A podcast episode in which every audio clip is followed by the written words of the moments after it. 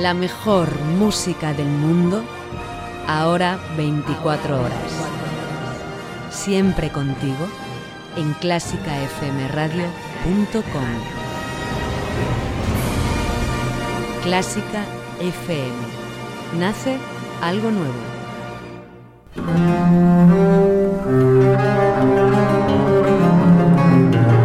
Música en las letras con María del Ser.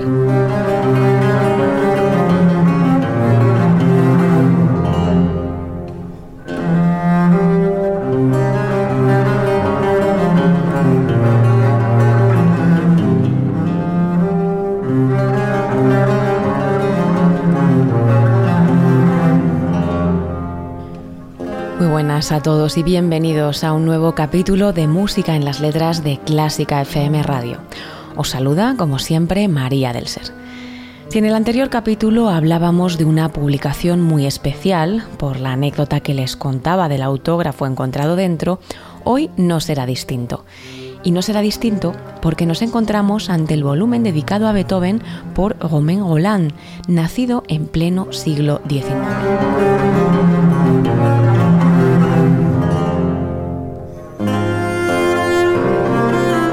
Su labor literaria abarca géneros tan diversos como historia y crítica musicales, novela, teatro o política, pero sobre todo impera en ellos un ideal elevadísimo, servido por una inteligencia excepcional y una cultura exquisita.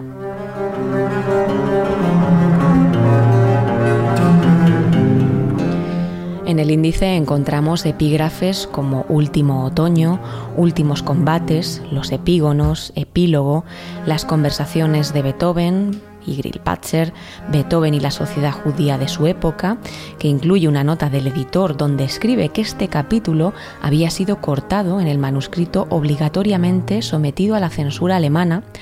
También encontramos las Amadas Inmortales y Mortales de Beethoven sobre las Amadas de Beethoven la carta de Beethoven a la amada inmortal y acción de gracias a Beethoven, además de un índice de grabados.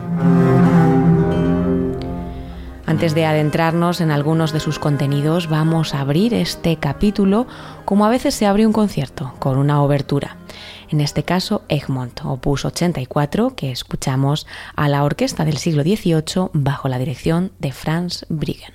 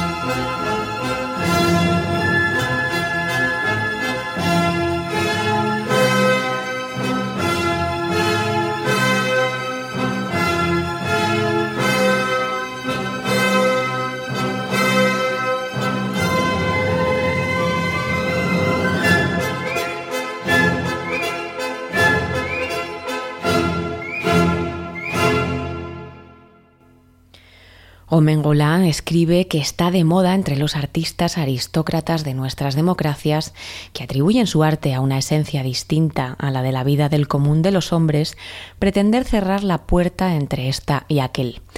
Alardean de un desdén aplastante por la búsqueda de elementos pasionales en el estudio de la creación artística. Y ese desdén está, es cierto, demasiado justificado por la futilidad o la bajeza de los comerciantes, grandes y pequeños, de la historia llamada novelada.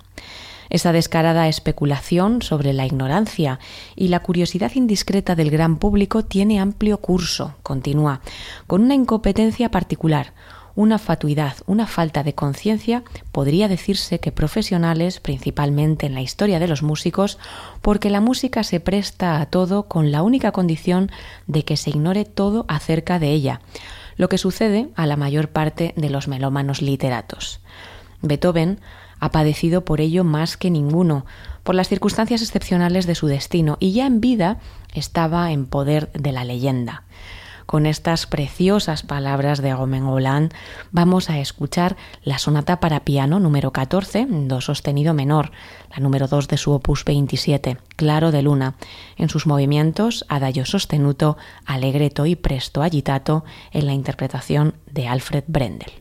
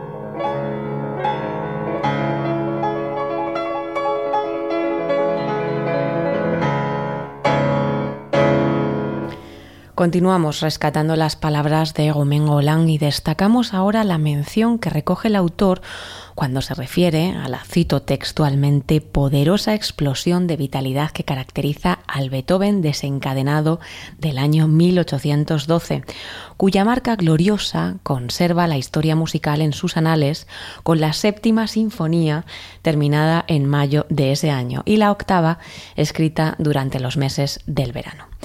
A finales de mayo, y a propósito de esto, escribió a Breitkov.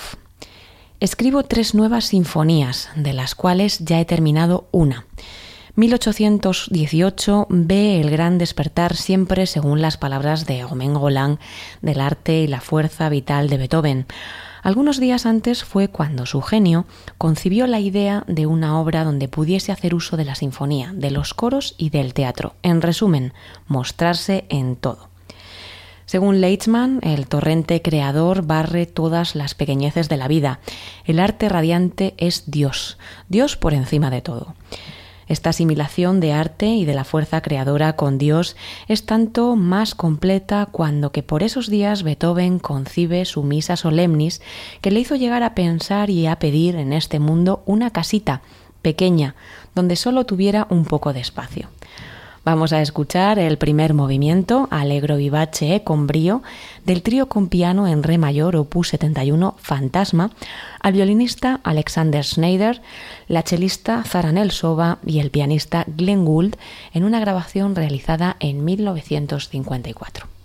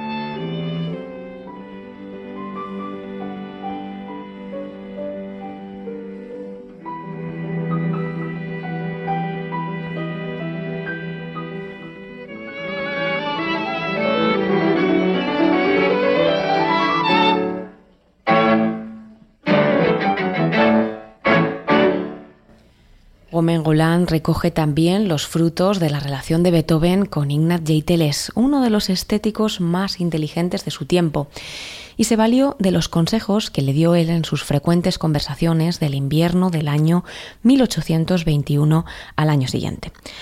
Muchos de lamentar indica que Augusto Lewald, que también asistía a sus reuniones, no haya tomado nota de lo que allí se trataba, porque se referían a los proyectos que formaba Beethoven de un nuevo teatro musical.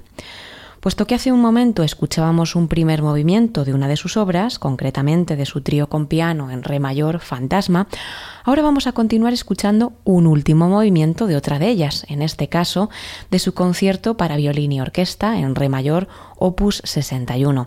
Es el rondó alegro que escuchamos a Thomas Tegetmeier junto a la orquesta del siglo XVIII dirigidos por Franz Briggen.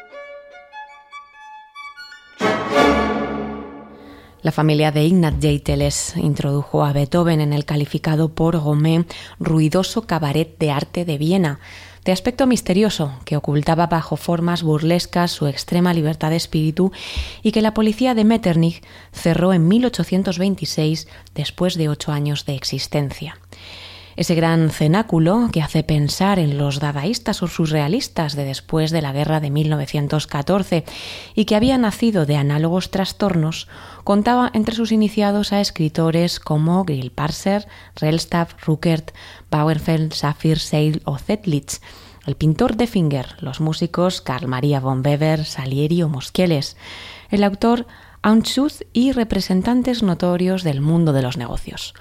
Precisamente porque antes mencionaba dos de sus nueve sinfonías, vamos a escuchar el alegro con brío presto de su ballet Las criaturas de Prometeo, nuevamente en esta grabación tan especial que es la de la orquesta del siglo XVIII bajo la dirección de Franz Briggen.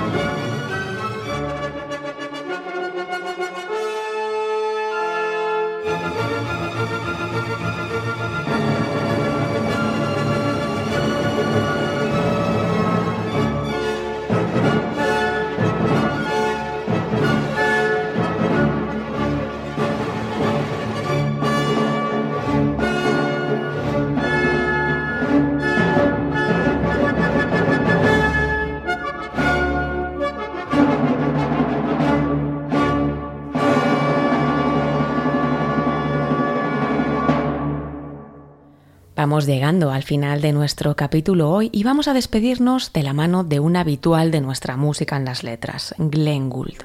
¿Por qué?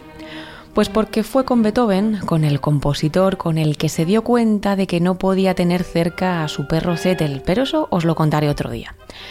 Beethoven, hoy abordado desde las palabras de Romain Roland en esta publicación que dedica a su persona y a su dimensión artística. Vamos a quedarnos escuchando este primer movimiento alegro con brío de su concierto para piano y orquesta número 3, opus 37, compuesto en la tonalidad de do menor junto a la Orquesta Sinfónica de la CBC bajo la dirección de Heinz Anger.